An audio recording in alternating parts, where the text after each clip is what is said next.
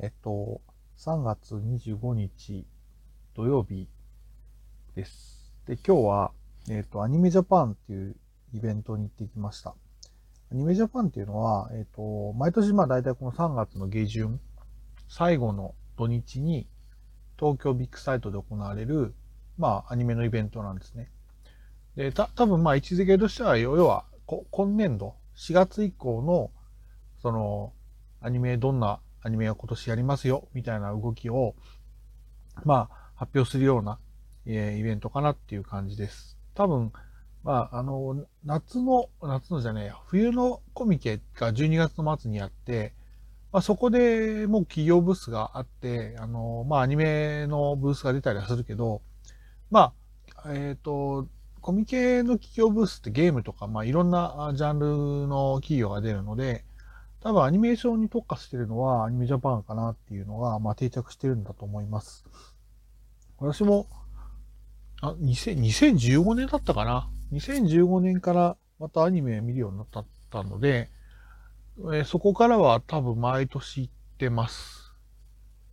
で、まあ、2020年と21年は、まあ、中止というか、オンラインっていう形だったんだけど、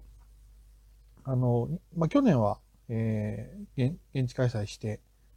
で、今年、今年多分、今年が多分ようやく本格的に再開したって感じなのかな。その、行動制限とかもないし、で、結構、会場見てると海外から来てる、海外から来てるのかどうかちょっとわかんないけど、まあ、いわゆる海外の方、えー、も多かったので、なんか、コロナ前に戻ってきたかなっていう感じはしました。で、ただ多分コロナ前っとちょっと違うのは、あの、配信が、えー、まあ、すごく多くなったっていうか、要は、ステージイベントって、多分オフィシャルな、アニメジャパンとしてのオフィシャル、オフィシャルなステージイベントもあれば、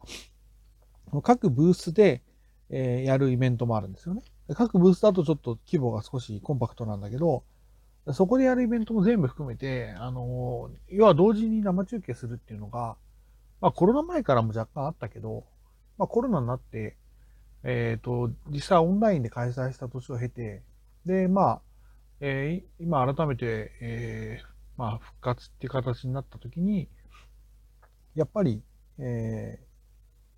ー、まあ配信はすると。まあその方が正直ね、ありがたいですし、いいんですよね。要は会場に行かないと見れないだと、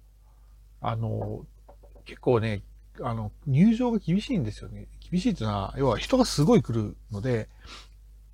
例えば朝、朝一番のステージとかって、まあ見れないんですよ。あの、本当に見るためには始発で行って、東京ビッグサイトで並んでみたいな、えー、ことは必要なあ時期があったので、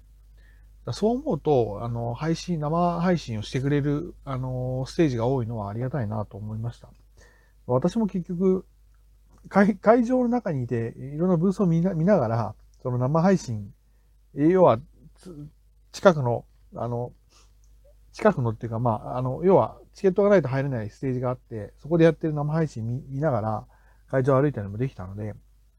なんかそういうことができるっていうのは、一個、えー、今のアニメジャパンの楽しみ方かなっていう気はします。で、まあ展示は展示でもちろん、あの、いろいろ面白かったですし、あとは、あの、今日はちょっとその、えっ、ー、と、ステージ、まあ、見たのももちろんなんですけど、あの、えっ、ー、と、声優さんのお渡し会えー、お渡し会っていうか、まあ、あまあ、お渡し会か。にも参加ができて、それはあの、まあ、あの、普通の、えっ、ー、と、英雄教室っていう、えー、アニメーションが、えー、始まる、あ今年ある、やるんですけど、えっ、ー、と、その、まあ、ヒロイン役の声優さんが、えー、まあ、イベントブース、ブースというかもう本当に、あの、一角で、その、えー、企業のブースの一角で、えー、まあ、T シャツの渡し会をしてくれるっていう内容で、それはまあ、いわゆる先着で行けば誰でも大丈夫です。まあ、あの、もちろん、人数制限はあるけど、先着で何名かで行けますっていうんで、えー、まあ、それはなんとか間に合って、えー、参加できたんですね。で、それは山田美鈴さんつって、えー、私は何年2、2年前だっけな、あの、ラジオ、ラジオというか動画付きの番組で初めて知って、まあ、そこからずっと注目してる方だったんで、あの、本当にその方にお会いできたっていうのは結構考え、考え深かったですね。そう。だからやっぱりココロナの時期に初めて知った声優さんって、なかなかイベントも、その当時ってイベントもできないし、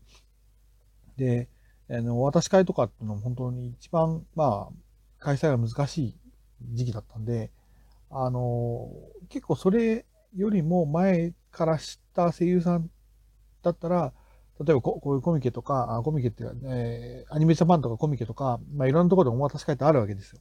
あと、例えば CD とかリリースする人とか、あと、ななんだろう、出演作品の、そのアニメ、アニメの DVD とか、ブルーレイの予約特典でお渡し会をしてくれるとか、いろいろあったんだけど、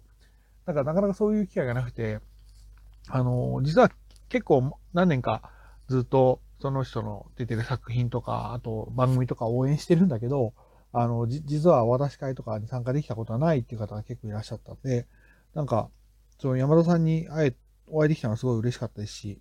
なんかこれからもそういうの増えてくるといいなっていうのは改めて思いました。あとは、まあ、あの、いろんなブース見たりして、えっ、ー、と、他に、えっ、ー、と、あれ、けまあ、あの、現地というか、あの、配信がないので、もう現場で見るっていうイベントとかもあって、それは、えっ、ー、と、あれですね、えっ、と、異世界ワンタンキル姉さんっていう、えアニメーションがこ、えっ、と、放送するんですけど、そこに出演されてる、えっ、と、白石遥さんも久しぶりに、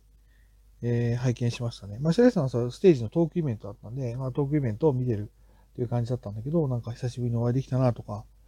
えー、そんな感じで、えー、結構、まあ、あの、まあ、楽しい、えー、イベントでした。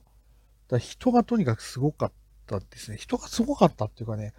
ちょっと多分ツイッターにも私書いたんですけど、なんか入場、入場待機列の、なんかその、さばき方が結構、なんか、あんまり、えー、多分、まあ、アニメジャパンが結構、まあ、去年は開催したけど、去年はまだ、行動制限があって、なかなか、あのー、さ、あの、来場する人もそんなに多くなかったし、その前は、まあ、その、もともと、えー、いわゆる開催できなかった、あの、リアルでね、あの、人が来る感じじゃなかったので、だから本当に久しぶりにやってたんで、その、コロナ禍より前の時の、なんかその、ノウハウみたいなものが、意外と継承されてないのかなっていうことは感じましたね。なんかもう待機列とかも、例えば、例えばちょっとあんまりこう比べるのはどうかと思うんだけど、例えばコミケとかだったら、まあこうやってこうやってこうやって並んで、じゃあ移動しますよみたいなオペレーションがなんかきちんともあるんですけど、なんか今回はす、すごい間延びしてしまうというか、なんか、一応みんな、あの、少しずつ歩いてるんです、進んではいるんですけど、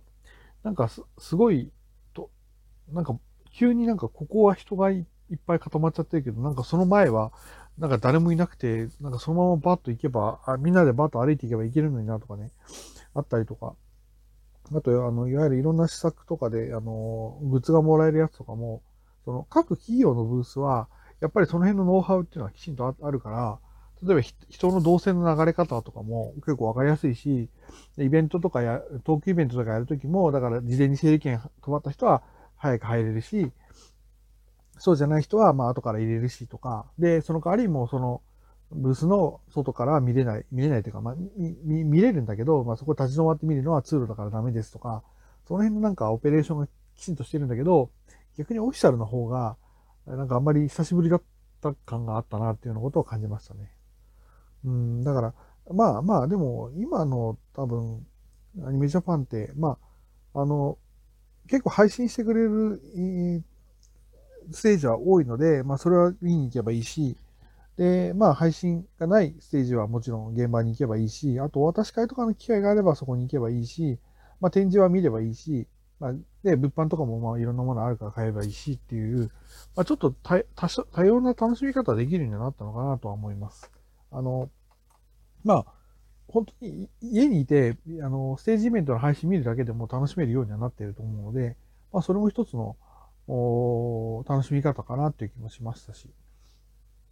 そんなとこかな。まあ、明日も行きます。ちょっと、あの、思いのほかね、はい、要は入場できる時間が想像よりも1時間以上、えー、結構後ろ倒しになっちゃったんで、あの、もう、そこを、えー、本当は、本当はちょっと、もうもうちょっと、こっちも見れたかなっていうようなところ、結構意外と見れなかったので、その辺を見に行きたいなっていうのが、えー、また明日の予定です。そんなところかな。という、まあ、アニメジャパン1日目の感想で、えー、でした。っていうところで、えー、今日は終わり終わります。えー、以上です。